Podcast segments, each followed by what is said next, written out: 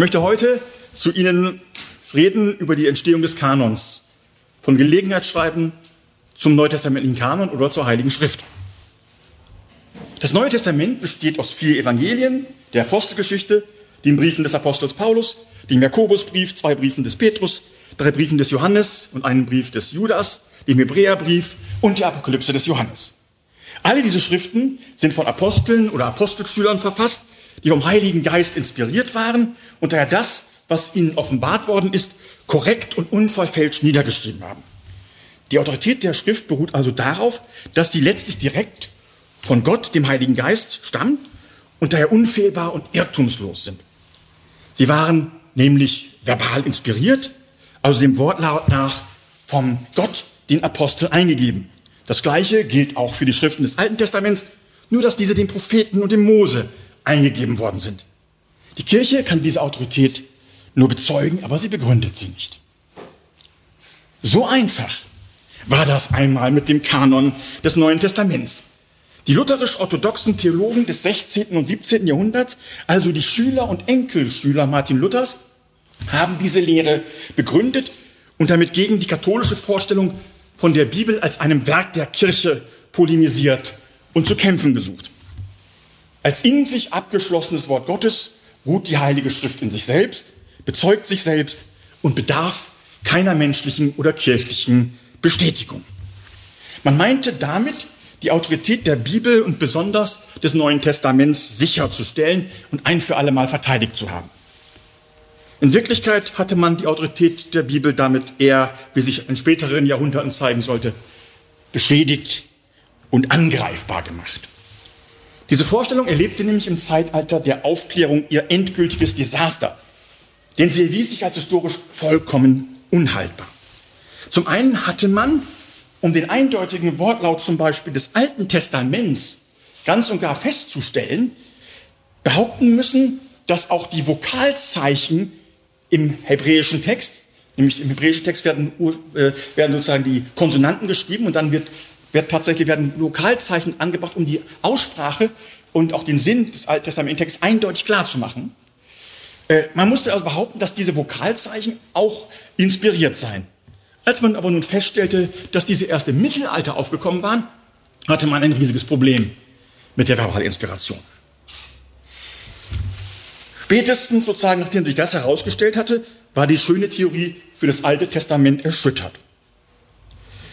Und als nach der Erfindung des Buchdrucks und der ersten gedruckten, des ersten gedruckten Neuen Testaments durch Erasmus von Rotterdam viele weitere Ausgaben des Textes folgten, die zeigten, dass der Text des Neuen Testaments auf Griechisch keineswegs so einheitlich überliefert worden war, wie man gedacht hatte, wurde diese Theorie auch für das Neue Testament erschüttert. Welchen Text des Neuen Testaments sollte man als inspiriert ansehen? Da man je länger den Text erforschte, desto stärker erkannte, dass es sehr viele Abschriften und Handschriften gab, die andere Texte boten, fragte man sich, ja, welchen Text hat nun Gott inspiriert? Darüber hinaus fand die historische, historische Forschung heraus, dass der Kanon der Bibel des Alten wie des Neuen Testaments in der Kirchengeschichte keineswegs von Anfang an da war, die Bibel ist eben nicht vom Himmel gefallen. Sie ist nicht als fest umrissene Schrift in die Geschichte eingetreten, sondern sie hat sich entwickelt. Am Anfang war das Wort, nicht der Kanon und nicht die Heilige Schrift. Zuerst wurde die christliche Botschaft mündlich überliefert, wurde dann nach und nach in verschiedenen Werken fixiert. Schließlich wurden diese Werke gesammelt, unter langen Diskussionen und Auseinandersetzungen dann zu unserer Bibel zusammengeführt. Die Bibel als einen monolithischen Block, der von Anfang an der Geschichte des Christentums dastand und feststand und festgeblieben ist, diesen Block, diese Bibel hat es nie so gegeben. Die, hat, die Bibel hat nicht nur Geschichte gemacht, sondern sie hat auch eine Geschichte gehabt. Wie diese Geschichte ausgesehen hat, möchte ich heute in dieser Vorlesung, soweit es möglich ist, als Historiker also mit möglichst viel Skepsis nachzeichnen. Es gibt ja dann noch die Frage, was bedeutet das aber für unseren Glauben? Es gibt ja nicht wenige Gläubige, die meinen, wenn die Bibel als absolut unhinterfragbares Fundament angezweifelt würde, viele auch der darauf aufbauende christliche Glaube hinfort. Ich glaube, dass das nicht der Fall ist. Aber kommen wir zunächst zu dem, was historische Forschung über den Ursprung und die Geschichte unseres Kanons herausfinden kann und was nicht. Nach allem, was wir wissen, sind die ältesten Schriften des Neuen Testaments die Briefe des Apostels Paulus. Sie sind auch die einzigen Werke des Neuen Testaments, die selbst im Neuen Testament als Schriften von anderen Schriften erwähnt werden. Im zweiten Petrusbrief heißt es, dass unser lieber Bruder P. Paulus an die angeredete Gemeinde geschrieben habe und dass er in seinen Briefen, allen seinen Briefen, in denen einige Dinge schwer zu verstehen seien, dass das dazu geführt habe, dass viele Unwissende sie leichtfertig verdrehen. Nun ist der zweite Petrusbrief in seiner Herkunft von Petrus sehr umstritten und wahrscheinlich erst später entstanden als zu Petrus Lebzeiten. Aber es ist deutlich, dass in diesem Brief, der tatsächlich Ende des ersten Jahrhunderts entstanden sein könnte, in diesem Brief aber schon tatsächlich Paulus als Sammlung vorgelegen hat. Auch im sogenannten ersten Clemensbrief, einem Brief, äh, der ungefähr Ende des ersten Jahrhunderts entstanden ist, wird man tatsächlich, wird tatsächlich Paulus erwähnt. Und zwar als Autor von Briefen. Also, Paulus ist tatsächlich der einzige Autor des Neuen Testaments, der im Neuen Testament selber als Autor vorkommt und dann auch in einer sehr, sehr, früh sehr frühen christlichen Schrift als solcher erwähnt wird. Nun kann man aus den Paulusbriefen selber erschließen, dass sie zwischen 53 nach Christus und 58 nach Christus geschrieben worden sind. Wenn man diese Briefe nun des Paulus, angefangen beim ersten Brief, den er geschrieben hat, den ersten Thessalonicher Brief, der das älteste Stück Literatur im Neuen Testament überhaupt ist, bis zum Römerbrief, der am Ende der Wirksamkeit des Paulus steht, liest, so ist deutlich, dass Paulus sie nicht als heilige Schriften geschrieben hat. Sie erheben nicht den Anspruch, Offenbarungsschriften zu sein.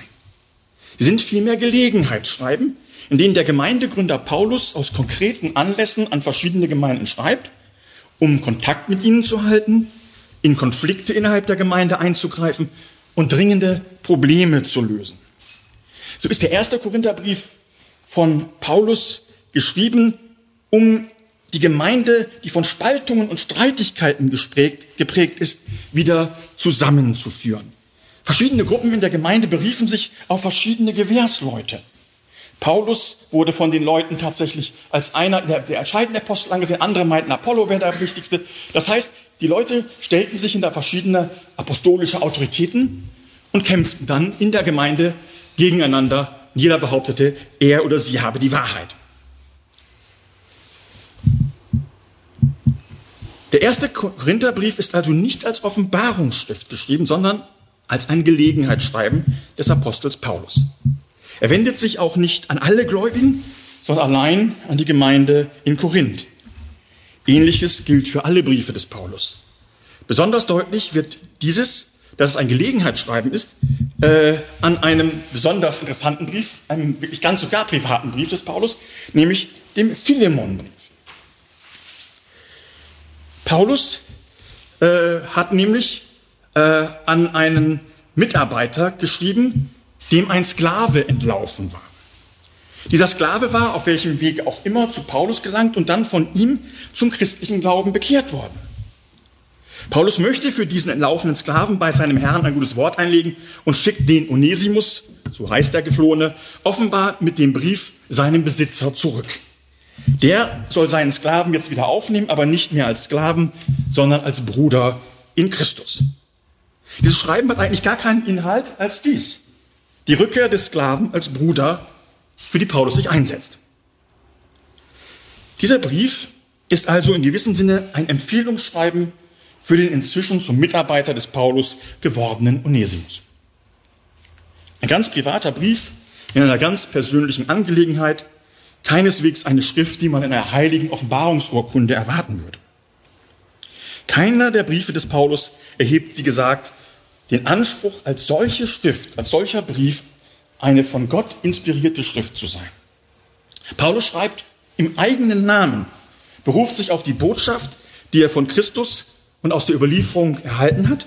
Er argumentiert mit Hilfe des Alten Testaments für seine Lehre und versucht seine Gesprächspartner im Dialog zu überzeugen. Er spricht immer in konkrete Situationen hinein. In seinen Briefen argumentiert er mit der Offenbarung, die er erhalten und weitergegeben hat, aber seine Briefe selbst eben nirgends den Anspruch, Offenbarungen zu sein. Aber sie wurden von den Gemeinden, die Paulus gegründet hatte, von Anfang an in hohen Ehren gehalten und verbreitet. Schon Paulus selbst fordert seine Adressaten auf, seine Briefe in der Gemeindeversammlung zu verlesen. Und er setzt auch voraus, dass sie an andere Gemeinden weitergegeben werden und zwischen den Gemeinden ausgetauscht werden. Paulus selbst hat also dafür Sorge getragen, dass seine Briefe, die wie gesagt zunächst reine Gelegenheitsschreiben gewesen sind, verbreitet wurden. Er hat tatsächlich auch angefangen, gegen Ende seines Lebens eine kleine Sammlung seiner eigenen Schriften zusammenzustellen, die dann später den Kern der Paulusbriefsammlung bilden sollte. Aber ohne die Schüler des Paulus wäre unsere heutige Paulussammlung gar nicht denkbar gewesen.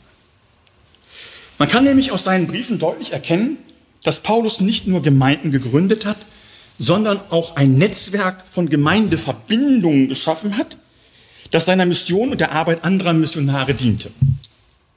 So erwähnt Paulus äh, einen gewissen Apollos als Mitarbeiter, aber auch Titus und Timotheus, aber auch ein gewisser Epaphroditus wird als Mitarbeiter und Mitstreiter des Paulus und zugleich als Abgesandter der Gemeinde von Philippi genannt. Es gab offenbar ein Netzwerk von, was man so Gemeindegesandten nennen könnte, die eine Zeit lang als Vertreter ihrer Heimatgemeinden mit Paulus zusammen und für ihn in in den Missionsgebieten des Paulus tätig waren. Und teilweise auch tatsächlich für ihn Briefe geschrieben haben, beziehungsweise ihn hat er Briefe diktiert.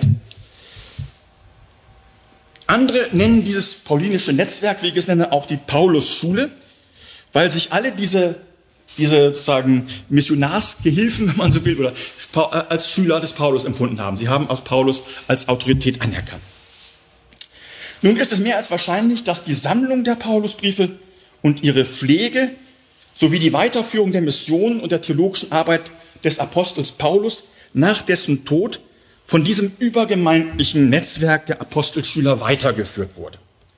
Diese Apostel oder Paulus-Anhänger dürften nicht nur im Sinne des Paulus weitergewirkt haben, sondern im Laufe der Zeit auch die Lehre ihres Meisters weiterentwickelt und an die Herausforderungen ihrer neuen Zeit nach dem Paulus Tod äh, weiterentwickelt haben und angepasst haben. Wurde ja schon Timotheus mit einem gewissen Silvanus als Mitverfasser des Briefes an die Thessalonicher genannt, während derselbe Timotheus dann als Mitverfasser des Philipperbriefs fungierte. So haben diese Schüler und ihre Nachfolger wahrscheinlich auch nach dem Tod des Paulus im Sinne seiner Theologie weiter Briefe verfasst, in seinem Namen und durchaus nicht zu Unrecht, weil sie sozusagen seine Theologie weiterführten. Älteste Hinweis auf eine nun als kanonisch angesehene Briefsammlung des Paulus, also eine Ausgabe, die die Paulusbriefe als biblische und autoritative Schriften ansieht, findet sich erst Mitte des zweiten Jahrhunderts in einer Bibelausgabe eines berühmten, berüchtigten Heretikers. Also eines Mannes, der von der Kirche einhellig als Irrlehrer verurteilt worden ist. Dieser Mann, ein gewisser Markion aus Sinope am Pontus, der um die Mitte des zweiten Jahrhunderts in Rom wirkte, hat die erste Ausgabe von so etwas wie einem Neuen Testament geschaffen. Von ihm müssen wir noch später näher reden, wenn es um die Evangeliensammlung gehen wird. Jetzt reden wir aber von ihm erstmal im Zusammenhang mit der Paulusbriefsammlung. Marcion oder Markion, je nachdem, ob man Griechisch oder Latein ausspricht, Marcion stammte, wie gesagt, aus Pontos am Schwarzen Meer und war dort als Schiffsräder zu Geld und Ansehen gekommen, beziehungsweise mein Vater war schon reich geworden. Er war dann, hat dann tatsächlich dann seine Heimat verlassen und ist dann nach Rom gegangen und hat dort gewirkt. Und wir wissen auch genau das Jahr, in dem er dort aufgetreten ist. Im Jahre 144 nach Christus trat er vor die Gemeinde in Rom mit einem neuen Reformprogramm für die christliche Kirche. Und er berief sich dabei offensichtlich für sein Programm auf eine Sammlung von Schriften, die er selber das Neue Testament nannte. Und er wurde daraufhin aus der Gemeinde in Rom ausgeschlossen, weil man seine Lehre für gefährlich und der apostolischen Überlieferung als widersprechend ansah. Warum man das dachte, werden wir später noch sehen. Aber auf alle Fälle legte dieser Marcion äh, im Rahmen seiner Ausgabe des Neuen Testaments tatsächlich äh, die erste historisch greifbare Formation der Sammlung der Paulusbriefe vor. Sie bestand, wie etwas später der Kirchenvater Tertullian, der Marcion auf das eifrigste bekämpft, äh, aus folgenden zehn paulinischen Briefen. Dem Brief an die Galater, den beiden Korintherbriefen, dem Römerbrief, den zwei Thessalonicher Briefen, dem Kolosserbrief, dann dem Epheserbrief, der bei ihm allerdings, aus welchem Grund auch immer, Laodicenerbrief heißt, und den Philemonbrief. Marcion hat aber für seine Ausgabe der Paulusbriefe mit Sicherheit auf eine Ausgabe zurückgegriffen, die schon vor ihm da war. Aber die Reihenfolge der Briefe hat er wahrscheinlich seinen eigenen theologischen Interessen angepasst. Während die Ausgabe, auf der unsere Paul Paulusbriefsammlung des Neuen Testaments äh, basiert, der Länge nachgeordnet ist. Der Römerbrief ist der längste. Und deswegen, man kann sagen, die sind sozusagen der Länge nachgeordnet, diese Schriften des Paulus in unserer kanonischen Ausgabe. Äh, während das sozusagen ist, so ist und sozusagen mit dem Römerbrief daher beginnt, stellt Marcion programmatisch den sehr scharf gegen das Judentum polemisierenden Galaterbrief an den Anfang der Sammlung, um zu sagen, so müsst ihr Paulus lesen, nicht? Ihr müsst Paulus als, also als einen, als einen antijüdischen Polemiker lesen. Deswegen kommt der sehr polemische, also für Paulus auch insgesamt sehr, sehr untypisch polemische Galaterbrief an den Anfang. Der Römerbrief ist viel, viel äh, äh, äh milder gestimmt gegen dem Judentum. Das hat sicher mit der, wie wir noch sehen werden, antijudaistischen Stellung oder Einstellung des Markion zu tun. Überhaupt spielt gerade der Galaterbrief für die Theologie des Marcion eine entscheidende Rolle, weshalb dieser Brief sozusagen als Motto seines Paulus-Verständnisses an den Anfang seiner Sammlung gestellt sein dürfte.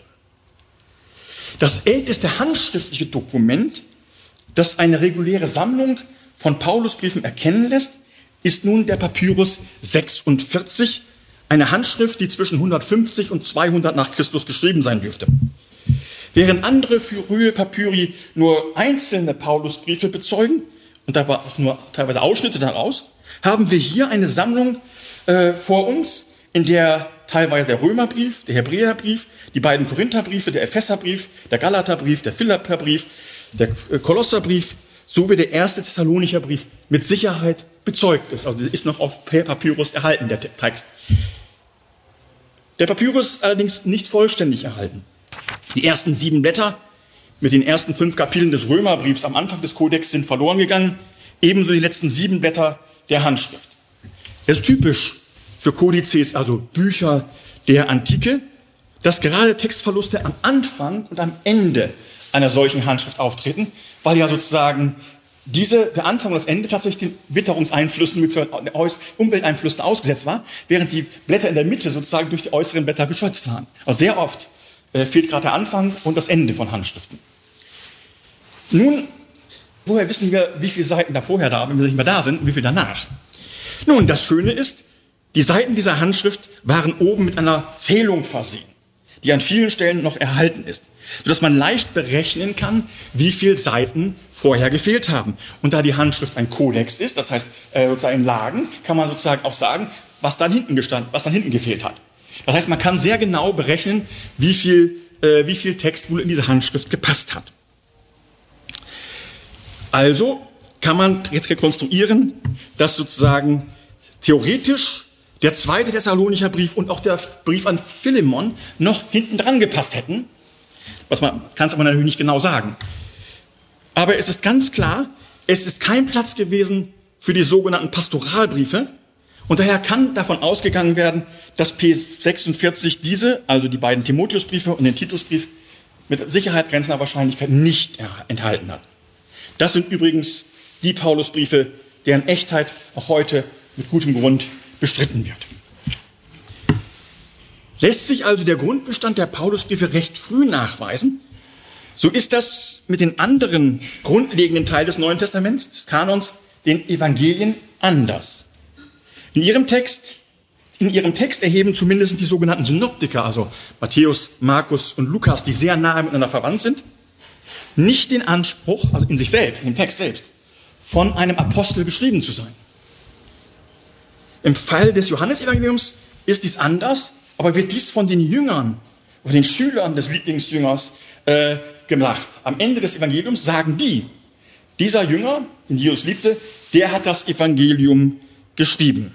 Aber hier kommt, wie gesagt, nicht der Autor selbst zu Wort, der da schon tot ist, sondern seine Schüler, die offenbar nach dem Tod ihres Lehrers das Evangelium bearbeitet und herausgegeben haben.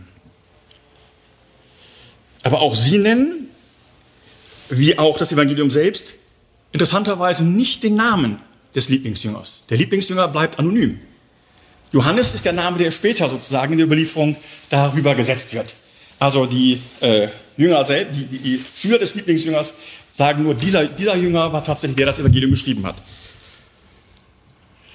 Erst später, wie gesagt, hat man den Evangelien Überschriften beigegeben, die die Autoren dann identifizieren, als Matthäus, Markus, Lukas und Johannes. Denn die Art und Weise, wie diese Überschriften in ihrer ältesten Fassung formuliert sind, setzt schon die bereits bestehende Sammlung der Evangelien voraus. Evangelium nach Lukas, Evangelium nach Johannes, den ältesten Zeugen, die wir noch haben, P46, äh, P, äh, P75 und P66. Da sieht man ganz deutlich, wenn ich ein Evangelium, ein Evangelium nach Matthäus nenne oder nach Lukas oder nach Johannes, setze ich voraus, dass es Evangel andere Evangelien gibt. Die an, also, äh, die haben wir schon tatsächlich, in Überschriften ist eigentlich schon vorausgesetzt, dass, dass es eine Sammlung von Evangelien gibt, die man auseinanderhalten muss in dieser Sammlung. Nun ist die Zuschreibung, kann man sagen, an dieser Autoren sehr, sehr alt, aber dennoch äh, nicht sicher, ob sie richtig ist. Daher wollen wir zunächst einmal versuchen herauszufinden, welche historisch zuverlässigen Daten wir über die Entstehung der Evangelien und ihre Sammlung gewinnen können. Die älteste sichere Erwähnung von Evangelien und ihren Autoren findet sich bei einer eher kuriosen Gestalt der frühen Kirchengeschichte, bei einem gewissen Papias aus Hieropolis.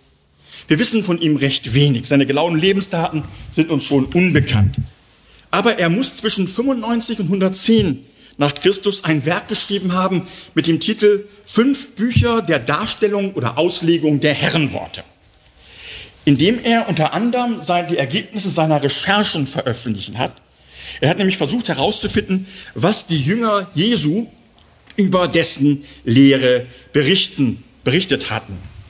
Und er hat dazu nach eigenen Worten die in seiner Zeit noch lebenden Schüler und Nachfolger der Apostel aufgesucht und nach ihren persönlichen Erinnerungen über das, was die direkten Jesus-Begleiter zu sagen wussten, ausgefragt und das dann in seinem Werk äh, niedergeschrieben. Dieses Werk leider ist nur noch in ganz kleinen Fragmenten erhalten und tatsächlich dann äh, äh, nicht mehr als Ganzes erhalten, weil es späterhin Leute als etwas wunderlich empfanden. Er hat nämlich eine große Skepsis, also er, er setzt offenbar schon Evangelien voraus, wenn wir gleich noch sehen werden, aber er ist skeptisch gegenüber diesen Evangelien. Er sagt, ich, ich glaube nicht so sehr an, an geschriebene Worte, sondern ich glaube eher die, eher die lebende Stimme. Äh, und deswegen will er sozusagen die Apostelschüler befragen, was die Apostel über Jesus wussten. Später hat man das natürlich nicht mehr so schätzen gewusst und deswegen ist das Werk verloren gegangen und wird nur noch ist nur noch bei kleinen, kleinen Zitaten, die Euseb von Caesarea im vierten Jahrhundert, also der Vater der Kirchengeschichte, äh, äh, uns überliefert hat, erhalten. Und das heißt, er scheint offenbar den Schriften nicht so ganz getraut zu haben, beziehungsweise will sie, will sie bewahrheiten. Also er will, er will, will nachforschen, ob das alles so stimmt. Welchen Schriften er dabei nicht ganz zu trauen scheint, macht er dann an zwei Stellen deutlich und zeigt damit, dass er sie kennt und auch schon die Autorenzuschreibung kennt. So schreibt er einmal über eine Auskunft, die er erhalten haben will. Ich zitiere. Und dies sagte der Presbyter. Markus, der Dolmetscher des Petrus, schrieb von dem Herrn zwar alles, dessen er sich erinnerte, seien es Reden, seien es Taten, genau, allerdings ohne Ordnung auf. Denn er hatte weder den Herrn gehört, also dieser Markus, weder den Herrn gehört, noch war er ihm nachgefolgt.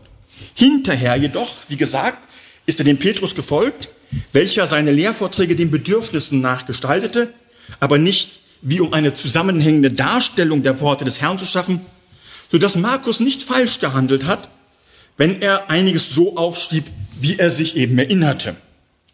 Denn für eines trug er Sorge, nichts von dem, was er gehört hatte, auszulassen oder etwas davon anders zu berichten. Die Auskunft des Presbyters, den Papias befragt hat, erklärt für Papias also, warum das Markus-Evangelium gegen den anderen gegenüber den anderen Evangelien formal schwächer und ungeordneter ist. Der Eindruck der Ungeordnetheit des Markus-Evangeliums setzt letztlich den Vergleich mit Matthäus und Lukas voraus, weil dort eine andere Anordnung der Geschichte dasteht. Da gibt es die Vorgeschichte, die bei Markus nicht da ist. Also den Eindruck, dass Markus ungeordnet ist, kann ich auch erst gewinnen, wenn ich ihn mit den vermeintlich besser geordneten anderen Evangelien vergleiche. Dass Papias dabei zumindest das Matthäus-Evangelium kennt, macht ein anderes seiner Fragmente deutlich. Dort heißt es, Matthäus hat die Worte, die Worte Jesu, also in hebräischer Sprache zusammengestellt, es übersetzte aber ein jeder so, wie er konnte.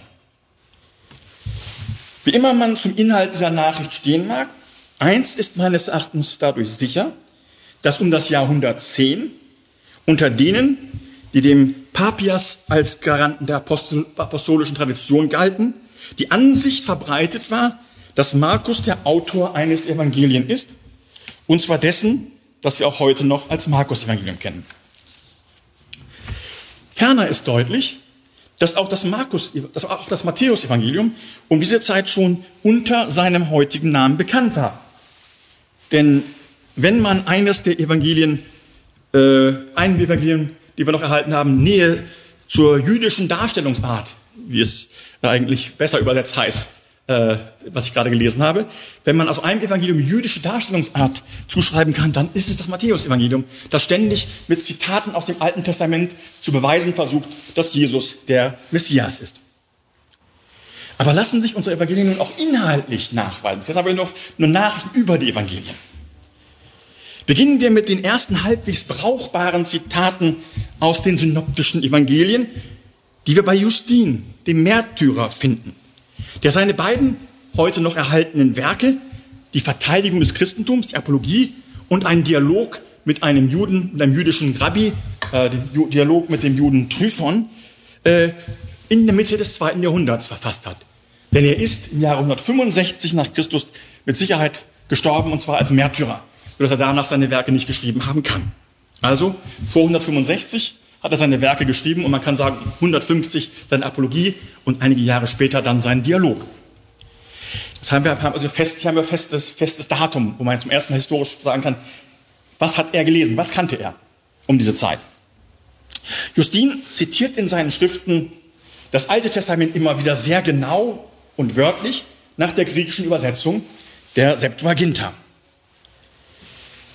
Während seine neutestamentlichen Zitate alle aus den Evangelien stammen. Paulus und die anderen Schriften des Neuen Testaments, obwohl er sie gekannt haben muss, führt er an keiner Stelle an. Aber interessant ist nun, wie Justin mit dem Text des Neuen Testaments umgeht. Während Justin das Alte Testament wörtlich zitiert, macht er das mit dem Neuen Testament, mit den Evangelien nicht so. Aber jedenfalls ist Justin der erste sichere Zeuge für das Vorliegen der vier Evangeliensammlung, die, die wir tatsächlich heute noch haben. Und zwar in seiner Schrift der Apologie des Christentums, über das Christentum, um 150 ungefähr zu datieren, schreibt er Folgendes. Denn die Apostel haben die von ihnen stammenden Denkwürdigkeiten, welche Evangelien genannt werden, überliefert, dass ihnen wie folgt aufgetragen worden ist. Jetzt kommt ein Zitat aus der Bibel dass Jesus das Brot nahm, dankte und sprach, das tut zu meinem Gedächtnis, das ist mein Leib. Und den Kelch nahm er auf gleiche Weise und dankte und sprach, das ist mein Blut. Und dass er es allein ihnen übergeben hat. Soweit Justin. Das ist die einzige Stelle, in der Justin in seinen erhaltenen Schriften explizit ausspricht, was er damit meint, wenn er sonst immer von den Erinnerungen der Apostel schreibt. Normalerweise nennt er, wenn er das Neue Testament er immer, in der Erinnerung der Apostel lesen wir Folgendes. Hier sagt er, was das ist. Die Evangelien, sagt er. Also die vier, er sagt, die Evangelien sind tatsächlich diese Denkwürdigkeiten. Also wissen wir, er kennt Evangelien. Er kennt also mehrere Evangelien und entnimmt ihnen die Einsetzungsworte des Abendmahls, zitiert sie aber, wenn man sich mit den Texten des Neuen Testaments vergleicht, relativ frei. Wobei seine Ausführung, also seine Anführung eine Mischung aus den Einsetzungsworten der Evangelien nach Matthäus, Markus und Lukas ist, in dem auch ein Einfluss äh, aus dem Paulusbrief sichtbar wird. Also er kannte auch die Paulusbriefe, aber er zitiert sie nicht. Aber hier sieht man in der Einsetzungsworten, dass, äh, das, es gibt so eine kleine Spur, dass er tatsächlich äh, auch die Paulus-Einsetzungsworte kannte. In dem Dialog mit dem Juden Tryphon gibt er dann eine weitere wichtige Information über diese Evangelien, indem er auf eine Passage im Lukas-Evangelium anspielend Folgendes schreibt. Denn in den Denkwürdigkeiten, von denen ich sage, dass sie von seinen Aposteln und denen, die ihnen gefolgt sind, zusammengestellt worden sind, steht geschrieben, dass der Schweiß wie Tropfen zurückgehalten wurde, als er betete und sprach, dieser Kelch gehe an mir vorbei, wenn es möglich ist. Hier ist also ganz deutlich ausgesprochen, dass in der Mitte des zweiten Jahrhunderts mehrere Evangelien existierten, und zwar unter dieser Bezeichnung Evangelien, und dass es mindestens zwei gab, das aber mehr, das war Plural, die von Aposteln und mindestens zwei gab, die von Apostelschülern verfasst worden sind. Also von Jüngern der Apostel. Damit ist nun eindeutig aber die Idee unserer vier Evangeliensammlung angespielt.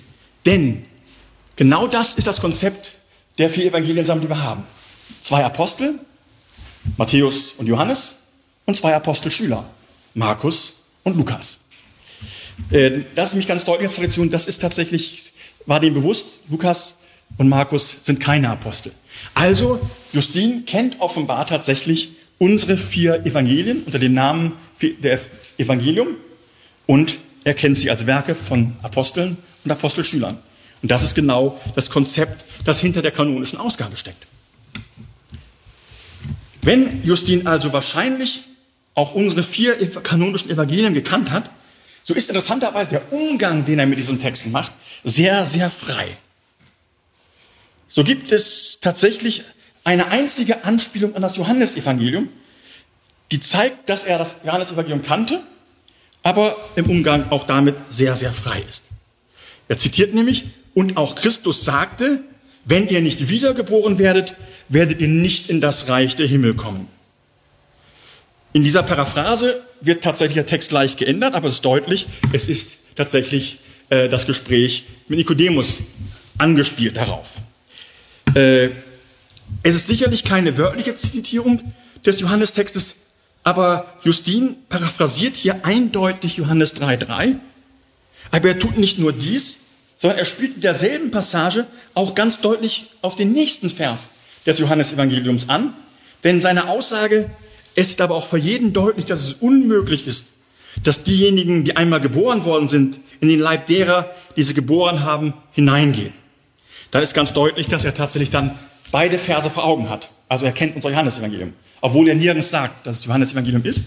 Aber er hat es tatsächlich wahrscheinlich gekannt. Dies ist die einzige Ausführ Anführung des Justin aus dem Johannesevangelium.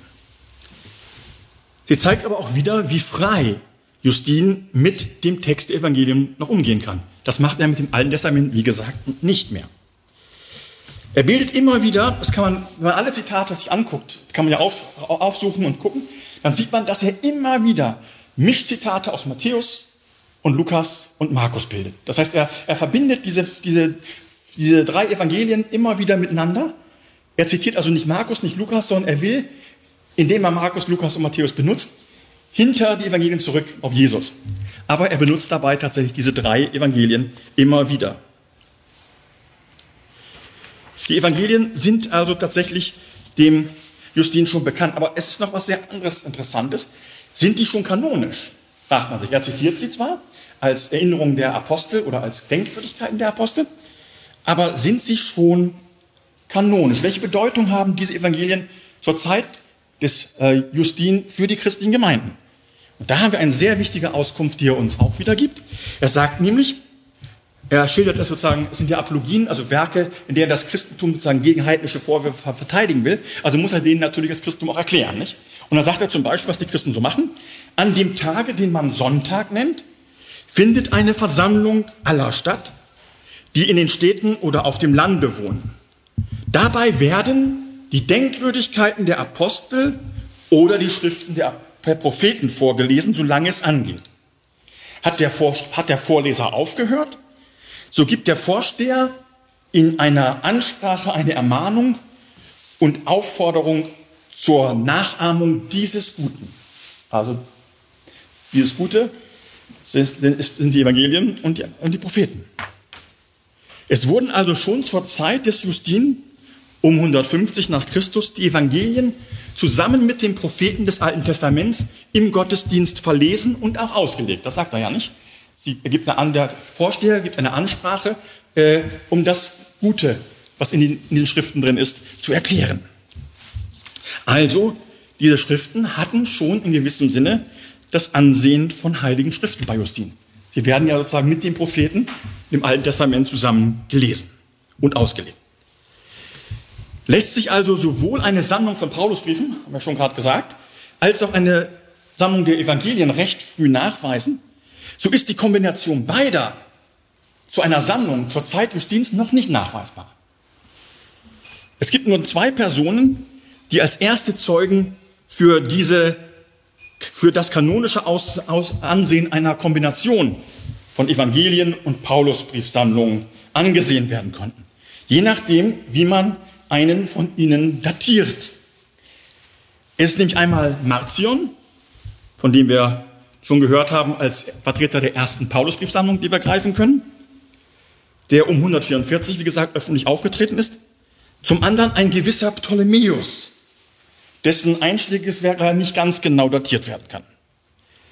Es handelt sich bei diesem letzteren um einen Brief an Flora, eine Schülerin, in der Ptolemäus dieser Schülerin erklären will, was für eine Bedeutung das Gesetz, das alttestamentliche Gesetz für die Christen noch haben kann.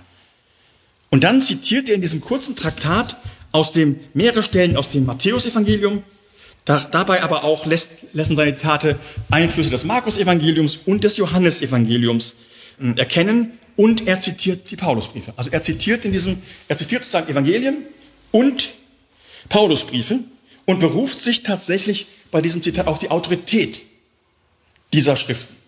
Und zwar, das Interessante ist für ihn, er ist Gnostiker, für ihn ist das Alte Testament eigentlich fragwürdig. Er weiß nicht, ob, er sagte, ob das Alte Testament tatsächlich äh, gut ist oder böse ist, das muss ja erstmal rausgefunden werden. Und er beurteilt jetzt das Alte Testament mit Hilfe des Neuen. Das heißt, wenn man so will, hängt für diesen Autoren, das ist ein Gnostiker, also ein Heretiker, der sozusagen Unterschied geglaubt hat, der Gott des Alten Testaments und der Gott des Neuen Testaments wären zwei, müsste man voneinander unterscheiden. Also dieser Heretiker will aber jetzt sagen, welche, welche Bedeutung kann aber trotzdem noch das Alte Testament haben? Und um dieses zu begründen, dass das Alte Testament eine relative Bedeutung hat, zitiert er das Neue. Also, hier kann man deutlich sagen, für Ptolemäus ist die Heilige Schrift tatsächlich primär das Neue Testament schon. Also er hat schon sozusagen unsere neutestamentlichen Schriften, die als Kriterium gelten für die Beurteilung des Alten Testaments. Man weiß nun leider nicht ganz genau, wann dieser Brief datiert worden ist. Schön wäre es, wenn dieser, wenn dieser Ptolemäus mit jenem Ptolemäus identisch wäre, von dem tatsächlich äh, äh, Justin einmal schreibt. Der ist nämlich äh, um 100, 150, in den 150er Jahren als Märtyrer gestorben. Leider wissen wir es nicht. Wenn er das gewesen wäre, könnten wir ganz genau datieren. Aber wahrscheinlich hat unser, unser Ptolemäus noch 180 nach Christus, bis 180 nach Christus gelebt. Wir wissen es aber nicht ganz genau. Das heißt, wir können leider nicht genau datieren, wann dieser Brief wirklich geschrieben worden ist. Er muss in der Zeit von 140 bis 180 entstanden sein. Das heißt aber, so, er kann tatsächlich älter sein, als das Auftreten des Marcion 144 nach Christus in Rom. Mit letzter Sicherheit lässt sich das aber nicht feststellen. Sicher ist auf alle Fälle, wie gesagt, dass Marcion um 144 mit seiner Ausgabe des Neuen Testaments, die ein Evangelium und zehn Paulusbriefe enthielten, in Rom aufgetreten ist und hier als Reformator des Christentums auftreten wollte, aber gescheitert ist. Er gründet dann, nachdem er ausgestoßen wurde, eine eigene christliche Gemeinde. Dieser Markion oder Marcion, der zwischen 90 nach Christus bis 160 nach Christus lebte und tatsächlich ein reicher Schiffskaufmann war, wie gesagt, kam ungefähr um 140 nach, nach Rom. Er war ein Theologe, der sich auf das Erbe des Paulus berief, wie er es besonders im Galaterbrief gefunden hatte, und meinte, aus der Theologie des Paulus endlich die nötigen Konsequenzen zu ziehen, die die Kirche vor ihm nicht gewagt habe. Der Wurzelgrund seines Denkens war nicht Spekulation oder Metaphysik oder irgendwelche, irgendwelche äh, grundlegenden äh, spekulativen Ideen, was wahr oder falsch. Nein, die Grund, Grundaussage seiner ganzen Theologie ist die Theologie des Paulus, nämlich die Theologie der Gnade. Gott ist ein Gott der Gnade. Er will die Menschen aus reiner Gnade erlösen.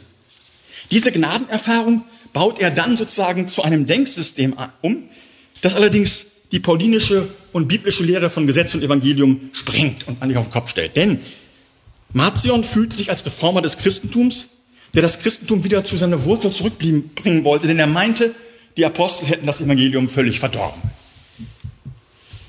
Die Theologie des Markion stellt nämlich von vornherein den Versuch dar, das Christentum radikal von seinen jüdischen alttestamentlichen Wurzeln zu lösen. Er glaubte tatsächlich, dass das Evangelium mit dem, mit dem Gesetz nicht vereinbar sei. Ausgangspunkt dieses Denkens des Marcion war dabei der paulinische Gegensatz oder paulinische Zusammenhang, kann man sagen. Bei Paulus ist es eigentlich kein Gegensatz, sondern ein, ein, ein dialektisches Verhältnis von Gesetz und Evangelium. Während Paulus Gesetz und Evangelium äh, als zwei Handlungsweisen des einen Gottes ansah, fällt für Marcion beides auseinander. Das Gesetz steht völlig in Antithese zum Evangelium. Es war völlig anderen Wesens, hat eine völlig andere Intention und es war unmöglich, die harten Forderungen des Gesetzes tatsächlich mit der Liebesforderung und dem Gnadenangebot Jesu von Nazareth zu verbinden. Das Gebet des Alten Testaments führt die Menschen in Knechtschaft. Es überfordert sie, sodass es unmöglich ist, dass der Gott, der in Jesus Christus sich als Gott der Gnade offenbart hat, dieses harte Gesetz gegeben habe, um die Menschen damit zu quälen. Also gibt es zwei Götter. Das Alte Testament ist von dem Schöpfergott gegeben, der ein gerechter Gott ist, aber gnadenlos und der seine Geschöpfe durch sein Gesetz nicht erlösen kann. Dann hat aus reiner Gnade der gute Gott äh, Jesus seinen Sohn in die Welt gesandt, um die Menschen von dem Schöpfergott und seinem Gesetz zu befreien. Dieser gute Gott und Vater Jesu Christi hatte nichts mit der Schöpfung und dem Schöpfer zu tun. Er hat die Welt nicht geschaffen, er hat auch äh, sozusagen äh, die Menschen nicht geschaffen. Die Menschen sind sozusagen das, das Werk äh, des, des gerechten, aber unfähigen Gottes. Und jetzt hat der gute Gott sozusagen, als er sieht, das Leid der Menschen unter dem Schöpfergott, schickt er seinen Sohn aus reiner Gnade. Er hat mit ihr nichts zu tun. Er ist ihnen zu nichts verpflichtet, weil er ja sozusagen rein, äh, ähm, sie nicht geschaffen hat. Aber er sieht diese Menschen in ihrem Elend, schickt dann seinen Sohn, um sie zu erlösen. Er erbarmt sich also aus reiner Liebe und Gnade und sendet deswegen seinen Sohn in die feindliche Welt, damit der Sohn den Menschen die Wahrheit über das unerfüllbare Gesetz offenbart und auf die Existenz des einzig wahren Gottes aufmerksam macht. Erlösung ist also letztlich dann für Marcion Erlösung von der Welt, von Weltschöpfer und seinem Gesetz und das Eingehen in die Welt des guten Gottes. Aufgabe der Christen ist es deshalb, den Gott des Alten Testaments zu überwinden. Diese Lehre vom unbekannten Gott, das heißt, der Gott des Alten Testaments äh, äh, kannte den Gott des Neuen Testaments nicht. Das heißt, äh, die Propheten sprechen, wenn sie von Jesus, wenn sie von, vom Messias sprechen, nicht von Jesus. Sie haben nämlich gar keine Ahnung. Der, der neue Gott, den Marcion vertritt, ist wirklich ein neuer Gott insofern, als er vorher nicht bekannt war. Also die Propheten wussten nichts von, von diesem wahren Gott. Deshalb ist sozusagen für ihn Altes Testament und Neues Testament unvereinbar. Und deshalb äh, hat er tatsächlich dann zu seinem Reformprogramm aufgerufen. Und zwar die Lehre vom unbekannten Gott, die Jesus gebracht habe, haben die, ein, die einfachen Jünger nicht verstanden. Sie, haben, sie waren Juden, haben im jüdischen Zusammenhang gelebt und haben tatsächlich äh, trotz der immer wiederkehrenden Botschaft Jesu, dass das ein Unterschied ist, sind immer wieder in ihren alten Glauben zurückgefallen, sodass tatsächlich das Evangelium im Laufe der Kirchengeschichte verfälscht worden ist. Das heißt, die Jünger haben sozusagen Jesus missverstanden, indem sie alle Aussagen auf den einen und denselben Gott bezogen haben, die eigentlich nur auf den Gott Jesu Christi zu beziehen werden. Sie haben also Altes und Neues Testament wieder zusammengesetzt, meinte er. Das heißt, er brauchte tatsächlich ein, äh, eine, eine neue heilige Schrift. Das Alte Testament gilt nicht mehr, beziehungsweise das Alte Testament sagt die Wahrheit, aber über den alttestamentlichen Gott, der die Christen nichts angeht. Deswegen brauchte Marcion aber jetzt eine neue Bibel. Und die hat er sich dann selber insofern geschaffen, indem er nach traditioneller Ansicht hingegangen ist, die neutestamentlichen Schriften sind ebenfalls verfälscht. Und zwar von den Aposteln, die Jesus nicht verstanden haben.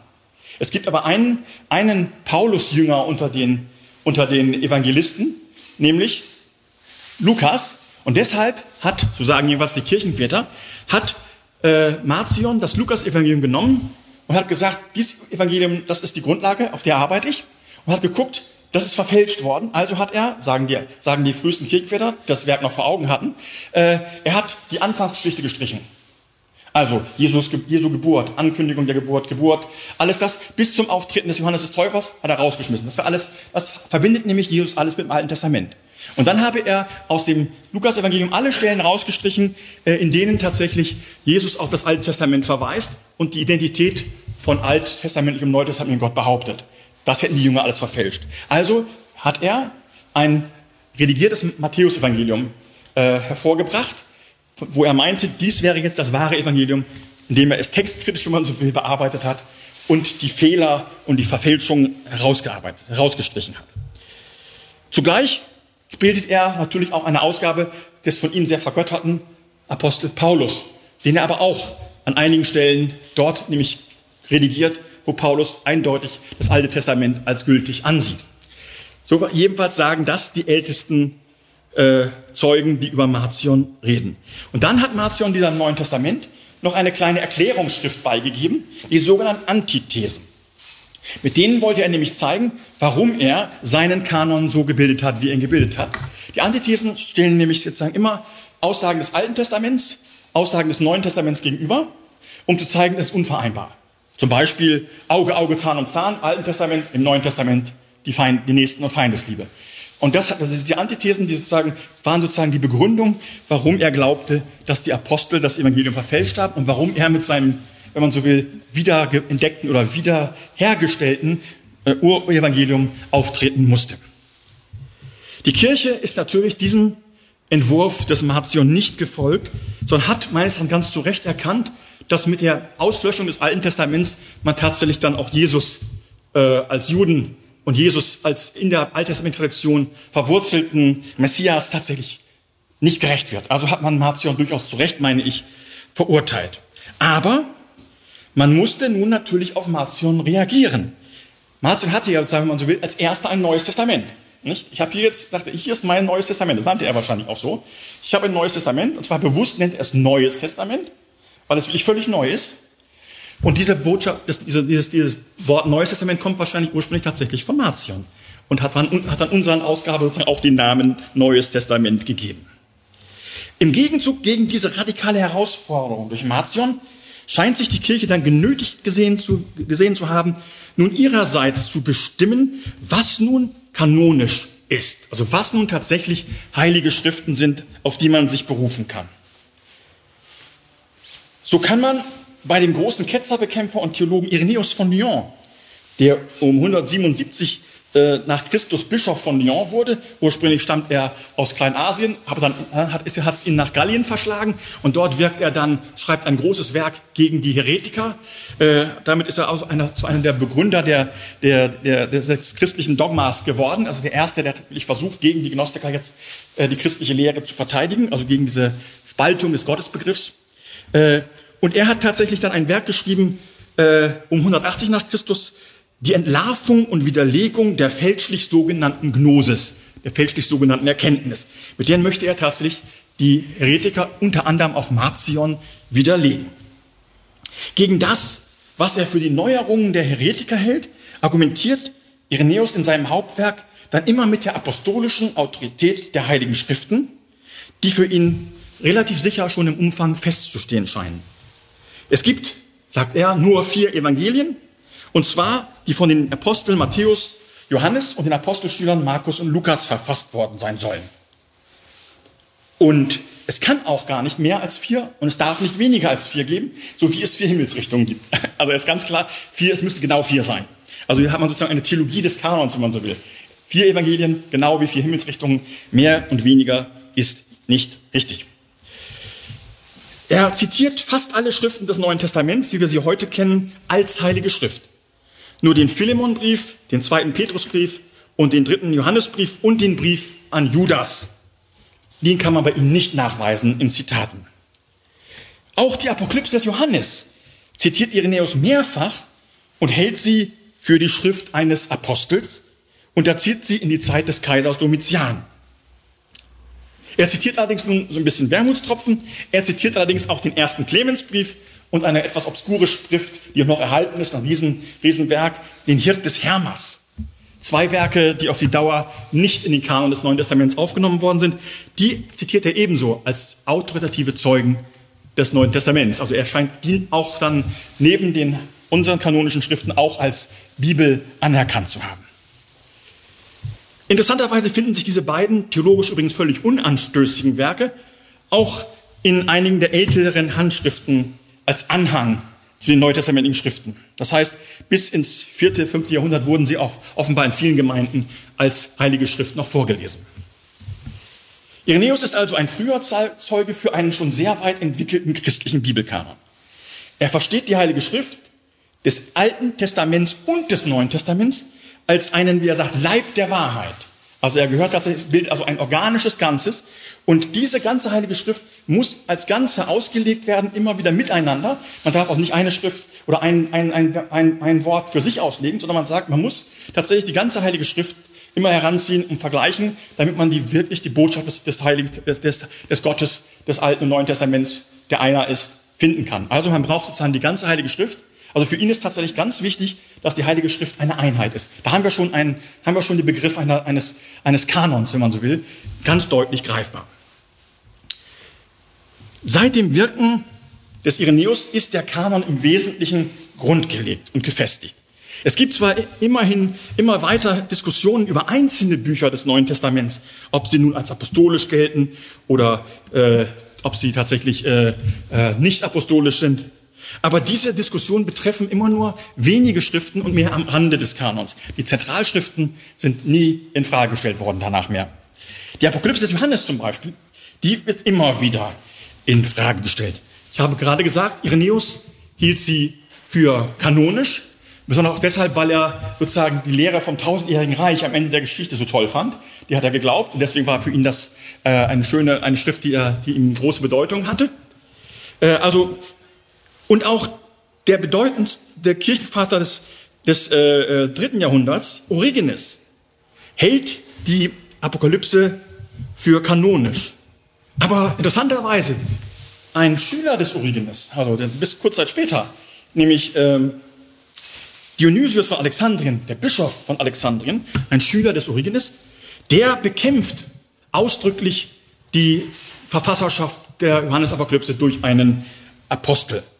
Er argumentiert, dass tatsächlich die, diese Schrift nicht Apostelschrift ist. Er weiß davon, dass viele Theologen der Vergangenheit die Apokalypse abgelehnt haben. Ja, sogar einige haben sie als Werk eines Heretikers, eines gewissen Kerinth, verunglimpft, der seine verderblichen Lehren unter das Pseudonym des Johannes gestellt habe.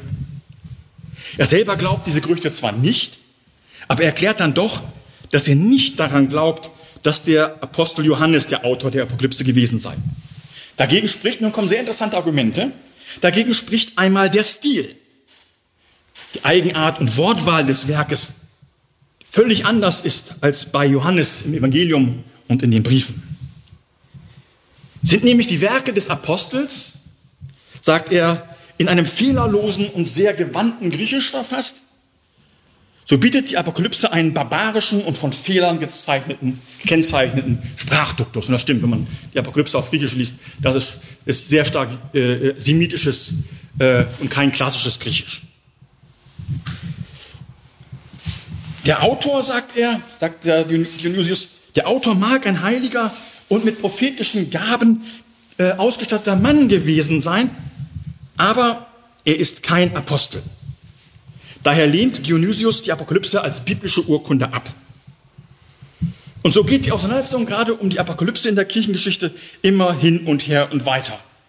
Ein Anfang des vierten Jahrhunderts rechnet Euseb, der im Wesentlichen den heutigen Kanon bestätigt, die Apokalypse zu den umstrittenen Werken. Es sei noch nicht entschieden, ob sie zum Kanon gehöre oder nicht. Schließlich fährt er fort, zu den bestrittenen aber, welche indes gleichwohl bei den meisten Ansehen stehen, werden gerechnet der sogenannte Jakobusbrief, der Brief des Judas, der zweite Brief des Petrus und der sogenannte zweite und dritte Johannesbrief, welcher entweder dem Evangelisten oder einem anderen Johannes zuzuschreiben ist. Das heißt, hier wird tatsächlich äh, äh, diskutiert, diese Schriften sind noch nicht allgemein anerkannt. Interessanterweise macht das Euseb in seiner Kirchengeschichte, die er sozusagen zur Zeit Konstantins schreibt, auf Anfang des vierten Jahrhunderts. Er schreibt eine Geschichte des, der, des Christentums von Jesus bis zu seiner eigenen Gegenwart. Und was er dabei immer wieder macht, er schreibt nicht nur, welcher Bischof wann regiert hat, was in der Kirchengeschichte passiert ist, wann es eine Christenverfolgung gegeben hat, welche Märtyrer dabei hervorgetreten sind, sondern er schildert auch immer, welcher Kirchenvater, welcher Bischof, welche Schriften des Heiligen, des Neuen Testaments zitiert hat. Um rauszufinden, das heißt, hier, äh, wie finde ich raus, ob etwas Heilige Schrift ist? Indem ich sehe, in der Kirche wurde sie tatsächlich rezipiert. Und das hat sich jetzt in der Zeit, kann man sagen, äh, seit Irenäus immer stärker verfestigt in Richtung unseres Kanons.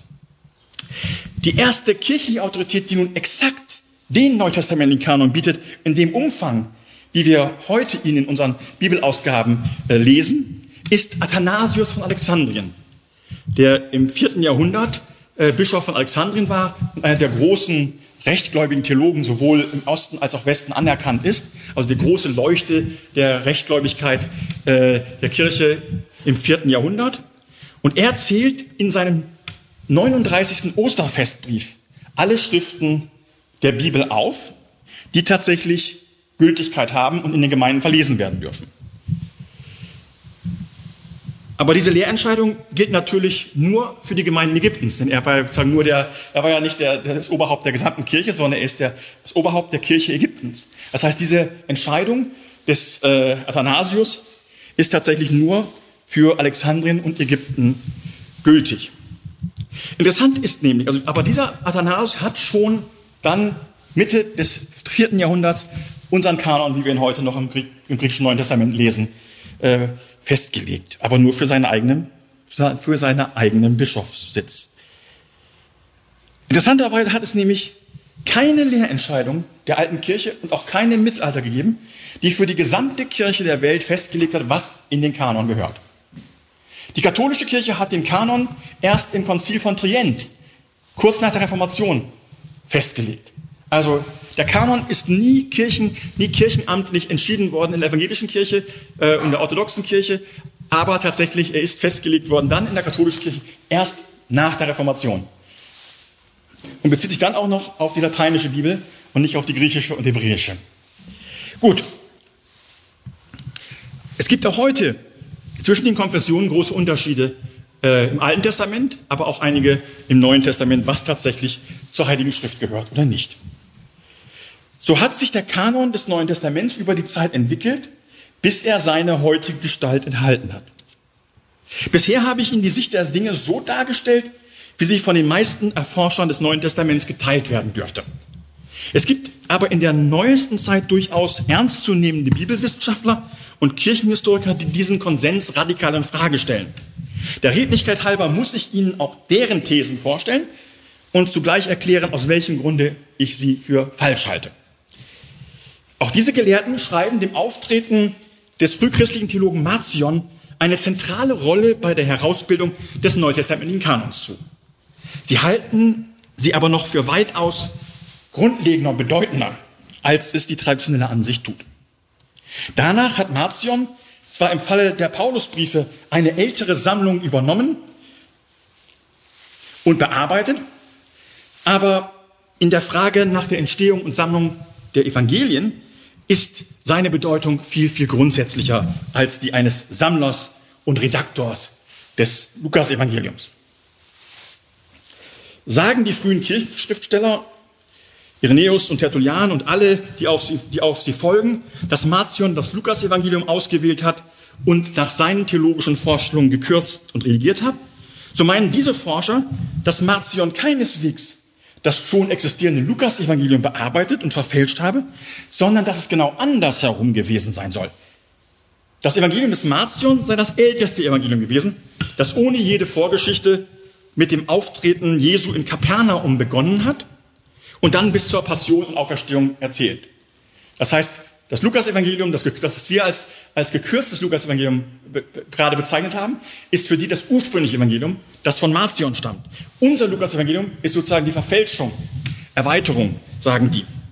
Also, unsere kanonischen Evangelien seien also nicht vor Marcion da gewesen, sondern sie sind vielmehr verschiedene Bearbeitungen des Marcion-Evangeliums gewesen, sagt man. Als Argument für diese These wird unter anderem angebracht, dass sich das Evangelium Marcions, anders als die Kirchenväter berichten, nicht so leicht als tendenzielle Bearbeitung des heutigen Lukas-Evangeliums verstehen ließe. Da nämlich Marcion viele Aussagen, die seiner eigenen Theologie und seiner Unterscheidung vom Gott des Alten und Neuen Testaments tatsächlich widersprechen, doch in seinem Evangelium hat stehen lassen. Man kann nämlich finden einige Stellen, die hätte er auch streichen müssen. Die nutzen natürlich dann die Kirchenväter, um ihn zu widerlegen und sagen, hier, deine eigene Bibel widerlegt dich.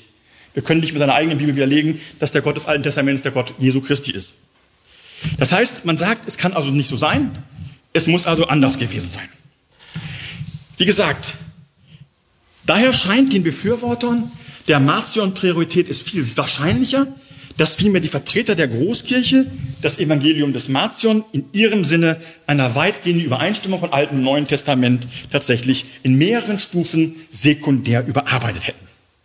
Während nun Matthias Klinghardt, ein Neutestamentler an der Uni Dresden, er davon ausgeht, dass Marcion dieses ältere Evangelium schon vorgefunden habe, geht der an Londoner King's College lehrende Kirchenhistoriker Markus Vincent davon aus, dass Marcion sein Evangelium selbst verfasst habe.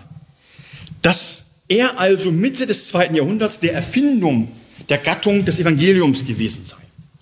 Beide aber gehen davon aus, dass unsere Evangelion sukzessive Verfälschungen und Überarbeitungen des Marcion-Evangeliums gewesen sein. So habe das Markus-Evangelium das Evangelium des Marcion benutzt äh, und dann der äh, Autor des Matthäus-Evangeliums habe sozusagen Markus, Marcion benutzt und dann sein Evangelium äh, gemacht. Dann habe Lukas alle drei Evangelien benutzt und habe sein Evangelium rausgemacht und Johannes wäre der Letzte, der alle diese Evangelien benutzt habe. Sodass sozusagen am Anfang unserer Evangelienüberlieferung äh, sozusagen aus dem Nichts sozusagen Marcion um 144 sein Evangelium aus dem Hut zaubern. Diese These wird auch unter anderem dadurch begründet, dass sich vor dem Auftreten des Marcion keine eindeutigen Belege für die Existenz unserer kanonischen Evangelien beibringen lassen. Dies ist wenn es denn richtig wäre, allerdings ein sogenanntes Argumentum e silentio, also ein Argument aus dem Schweigen. Ein nicht unbedingt starkes Argument. Denn dass etwas in einer bestimmten Periode noch nicht erwähnt wird, heißt ja nicht unbedingt, dass es damals noch nicht existierte. Nur weil im Neuen Testament, lassen Sie mich mal etwas albernes Beispiel bringen, nur weil im Neuen Testament nirgends, ich habe nachgeguckt, im Neuen Testament wird nirgends ein Löffel erwähnt. Jetzt könnte ich behaupten, es haben im Neuen Testament keinen Löffel gegeben. Das ist Quatsch. Natürlich hat es gegeben. Es vorher gegeben und nachher. Warum soll es im Neuen Testament keinen Löffel geben? Aber der Löffel wird nie, nie, erwähnt. Wenn ich so positivistisch vorgehe, könnte ich sagen, in der Umwelt Jesu gab es keinen Löffel. Sonst müssten sie erwähnt sein. Also, ein Argument aus Silenzio, also aus dem Schweigen der Quellen, ist kein starkes Argument für das Nichtvorliegen einer Sache. Ich kann nicht beweisen, dass, dass, dass es Löffel gegeben hat zur Zeit Jesu. Äh, aber es ist sehr plausibel, dass es sie gegeben hat. Ich kann historische Dinge nie beweisen. Ich kann sie nur plausibel machen. Aber dieses Argument e silencio ist meiner Meinung nach kein starkes Argument. Gut. Darüber hinaus gibt es meines Erachtens in dem von uns vorgestellten Buch des Papias ja durchaus eine Erwähnung des Markus und auch des Matthäus-Evangeliums lange vor dem Auftreten des Marcion. Auch wenn man diese Papias-Notiz nicht ernst nehmen will, meines Erachtens völlig zu Unrecht und die Datierung, die auf Euseb von Caesarea zurückgeht, der sie um 100 datiert. Wenn man die einfach nicht glaubt, das ist auch eine typische Taktik oft äh, in, der in der Argumentation. alle Schriften, die sozusagen gegen mich sprechen, datiere ich dann spät. Nicht? Also man sagt, man sagt nochmal, also Euseb, der eigentlich der Vater der Kirchengeschichte ist und eigentlich sehr gut informiert war, er hat die größte Bibliothek der christlichen Antike nutzen können. Und wenn der sagt, 100 nach ist Papias, hat Papias sein Werk geschrieben, dann muss man eigentlich sagen, äh, das ist eigentlich, muss man starke Argumente haben, sagen, warum das nicht stimmen kann. Und diese Argumente gibt es meines Erachtens nicht. Aber diese Theologen müssen natürlich sagen, nein, Papias wird, kann auch später datiert werden, also zählt das nicht. Selbst wenn wir also das zugestehen und sagen, gut, Papias können wir nicht benutzen, dann ist meines Erachtens ganz klar, dass wir in Justin 150 nach Christus die vier Evangelien vorliegen haben. Es spricht also viel dafür, dass die vier Evangelien als Sammlung um die Mitte des, vierten Jahr, des zweiten Jahrhunderts vorlagen und dass es völlig unwahrscheinlich ist, dass die plötzlich aus dem Nichts aufgetaucht sind, sich innerhalb von wenigen Jahren also entstanden sind und als Evangelien durchsetzen können und keiner Zweifel daran hat, dass diese vier Evangelien, äh, also in der großkirchlichen Tradition, äh, alle das glauben. Auch, auch der Ketzer äh, äh, äh Ptolemäus zitiert tatsächlich diese Evangelien, äh, hat sie also gekannt. Also spricht viel dafür, dass tatsächlich, dieser, dass, dass tatsächlich dieses Evangelium, äh, diese Evangelien vorher vorgelegen haben, bevor Marcion aufgetreten ist. Wenn Marcion nämlich 144 nach Christus mit einem Kanon auftritt, so ist es mehr als unwahrscheinlich, dass als Reaktion auf sein neues Testament innerhalb von wenigen Jahren unsere vier Evangelien aus dem Boden gestampft sein sollten und sich dann allgemein durchgesetzt haben. Wenn sie erst als Reaktion auf Marcions Bibel geschrieben sein sollten, sozusagen unter den Augen der Zeitgenossen, dann wäre meines Erachtens kaum zu erwarten, dass irgendjemand ihre Echtheit und apostolische Autorität geglaubt hätte. Lassen Sie mich noch ein letztes Argument nennen, das die These von Martions Evangelium als Quelle unserer Evangelien meines Erachtens ausschließt. Das Evangelium des Marcion, wie wir es aus den Werken der Kirchenväter rekonstruieren können und müssen, enthält nämlich Passagen, die typisch und charakteristisch für unser Lukas-Evangelium sind. So beginnt das Evangelium des Marcion mit einer genauen Datierung. Im 15. Jahr der Herrschaft des Kaisers Tiberius, als Pontius Pilatus Judäa beherrschte, beginnt das Evangelium mit dem Auftreten Jesu in dieser Welt. Also im Evangelium ist, dieses, ist diese Datierung. Diese Datierung, diese genaue Datierung ist nun typisch für das Evangelium des Lukas, der in seinem bei, Johann, bei Marcion natürlich nicht zu findenden Proömium zu seinem Evangelium sich als ein historisch arbeitender Schriftsteller vorstellt, der eine chronologische und aus den Quellen gearbeitete Darstellung des Lebens Jesus geben will. Wenn diese historische Notiz, 15. Jahr des Tiberius, als sozusagen äh, Pontius Pilatus Statthalter war, wenn diese schon in der marcionitischen Vorlage in, Marcion stand, dann kann er das nur aus, aus, äh, kann er das nur aus Lukas haben. Und das ist sehr unwahrscheinlich, muss ich vorstellen. Marcion hat sozusagen diese, diese historische Notiz, Datierung. Dann kommt Markus, nichts über die Datierung. Dann kommt Matthäus, nichts über die Datierung. Und dann plötzlich nimmt Lukas als einziger diese Datierung wieder auf. Das ist meiner sehr, sehr unwahrscheinlich. Also, da würde ich sagen, Lukas hat Marcion vorgelegen und er hat diese Datierung eben tatsächlich aus Lukas übernommen und sie nicht gestrichen, wie er andere Texte gestrichen hat. Andererseits fragt man sich auch, was sagen wir zu typischen lukanischen Erzählungen in seinem, in, sein, in seinem Evangelium, die Marcion bezeugt, die aber weder bei Markus noch Matthäus belegt sind, aber beim Lukas-Evangelium auftauchen. Zum Beispiel die wundersame, wunderschöne Geschichte von der, äh, von der ähm, Heilung der zehn Aussätzigen, von denen nur einer zu Jesus zurückkehrt, um sich zu bedanken. Marcion hat's, die anderen Evangelien haben es nicht, Lukas hat's. Oder das Gleichnis vom bösen Richter und der Witwe. Oder die Geschichte vom selbstgerechten Pharisäer, der sich dem reumütigen Zöllner überlegen fühlt. Warum tauchen die bei Lukas auf, aber bei Matthäus und Markus nicht? Und Marcion hat es auch. Marcion hat es wahrscheinlich eben tatsächlich aus Lukas. Das spricht sehr stark gegen diese These, meine ich.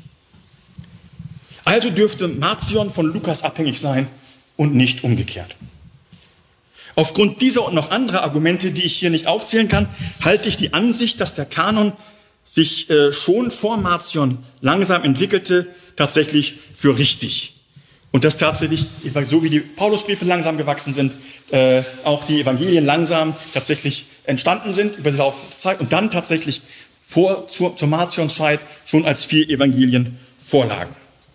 Also die traditionelle Sicht, die Evangelien entstehen um 70 nach Christus und werden dann tatsächlich erst tatsächlich im Laufe der Zeit gesammelt und werden dann zu unserem vier Evangelienkanon, den Marcion dann vorfindet und den die Kirche dann tatsächlich rezipiert.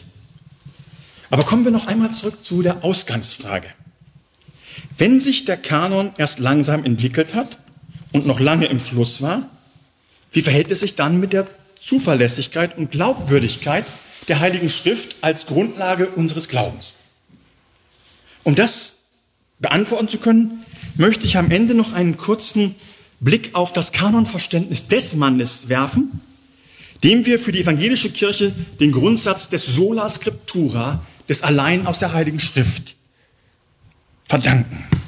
Martin Luther, dessen Erbe die lutherischen Orthodoxen im 16. und 17. Jahrhundert mit der Lehre von der wörtlichen Eingebung der Heiligen Schrift bewahren und weiterentwickeln wollten. Er hat in dieser Frage nach dem Kanon viel entspannter geredet, viel offener, als seine Nachfolger es getan haben.